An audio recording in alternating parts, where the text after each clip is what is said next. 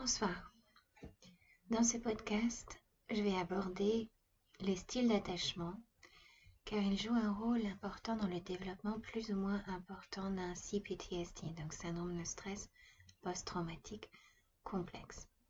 Cela concerne l'enfance, mais même si vous avez euh, eu une enfance heureuse, identifiez le type d'attachement que vous avez développé pourra vous aider à comprendre votre situation actuelle.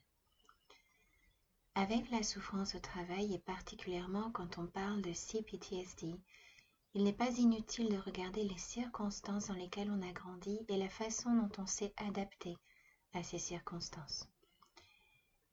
Je pense que je le répéterai, mais il n'est pas rare de reproduire dans le milieu professionnel les circonstances de son enfance, particulièrement sur le plan relationnel.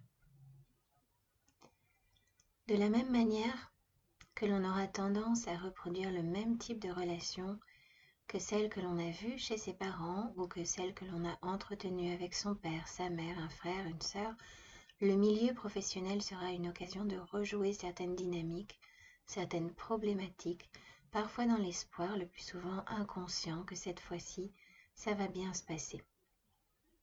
Donc, pour résumer les quatre schèmes reconnus, j'ai simplement euh, été sur Wikipédia, donc je vous encourage soit à aller sur mon blog, hein, soit à aller sur euh, Wikipédia pour voir, pour visualiser le tableau.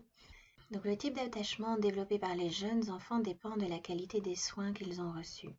Chaque schème ou pattern d'attachement est associé avec certains schèmes de comportement caractéristiques décrits dans le tableau que j'ai repris sur mon blog. Donc le premier schème, c'est le schème Secure. Donc l'enfant utilise le caregiver comme base de sécurité pour l'exploration. Il proteste en cas de départ du donneur de soins, recherche sa proximité, il est rassuré par son retour et retourne alors explorer. Il peut être rassuré par un étranger, mais montre une préférence nette pour le donneur de soins qui, lui, répond de façon appropriée rapide et cohérente aux besoins. Dans le schème évitant, il y a peu d'échanges affectifs durant le jeu, peu ou pas de signes de détresse en cas de séparation, peu ou pas de réaction visible lors du retour. S'il est pris dans les bras, il ignore ou se détourne sans faire d'effort pour maintenir le contact. Il traite les étrangers de la même façon que le donneur de soins, qui lui offrira peu ou pas de réponse à l'enfant stressé qui découragera les pleurs et encouragera l'indépendance. Dans le schème ambivalent slash résistant, l'enfant est incapable d'utiliser le donneur de soins comme base de sécurité.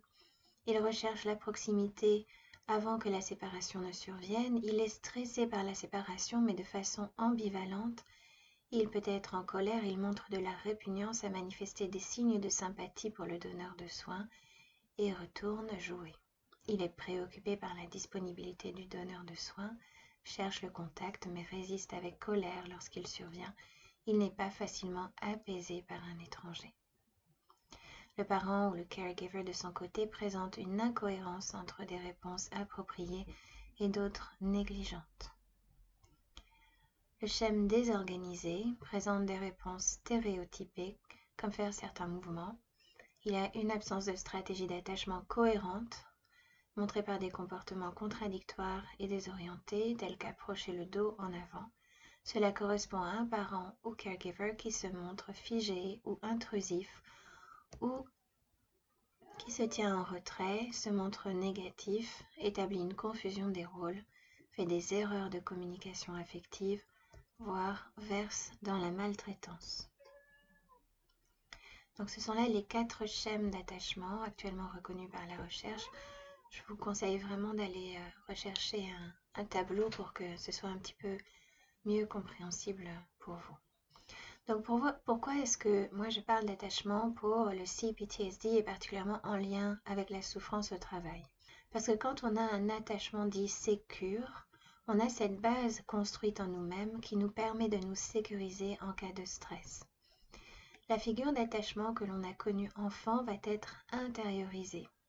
Si elle a été suffisamment sécurisante, Ce sera un réel atout pour les moments de stress. Cela permet une bonne résilience, une bonne capacité à rebondir suite à un événement traumatisant. La dérégulation sur le plan émotionnel est une des caractéristiques du CPTSD. La dérégulation sur le plan du système nerveux également. Le style d'attachement joue un rôle dans cette régulation. Et quand l'enfant a peur, qu'il est déstabilisé, qu'il est triste, il a pour réflexe de se rapprocher du parent qui l'aide à gérer ses émotions. Malheureusement, ce ne sont pas tous les parents qui l'aident efficacement dans ce processus et l'enfant peut se retrouver à devoir gérer des émotions trop lourdes et complexes pour lui tout seul. Il va naturellement développer des stratégies qui vont fonctionner sur le moment, mais qui sur le long terme pourront poser problème ou être simplement inadaptées. Certains pensent que c'est comme ça que l'enfant apprend et nie le rôle des parents dans ces moments-là. Cela peut avoir des conséquences difficiles pour l'enfant qui, une fois adulte, gardera des stratégies souvent inadaptées, notamment dans la façon dont il va interagir avec son entourage et nouer des relations personnelles. Cela pourra aussi favoriser un sentiment d'impuissance à faire face à ce que la vie lui présente, ce qui génère de l'anxiété.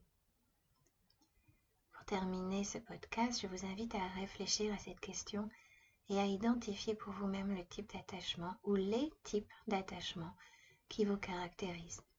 Ce point peut s'avérer important car si pour l'individu qui a développé un attachement sécure, il sera plus facile de faire preuve de résilience, pour les autres, ce sera plus compliqué et de ce fait, il développera plus favorablement un stress post-traumatique complexe. Pour rappel, pour celles et ceux qui souffrent de stress et d'anxiété, et qui ont du mal à s'endormir naturellement, j'ai créé un programme de sophrologie pour les aider à retrouver le sommeil. Pour plus d'informations, vous pouvez cliquer sur le lien dans la description du podcast. J'en ai terminé pour aujourd'hui. Je vous remercie de m'avoir écouté et vous dis à bientôt.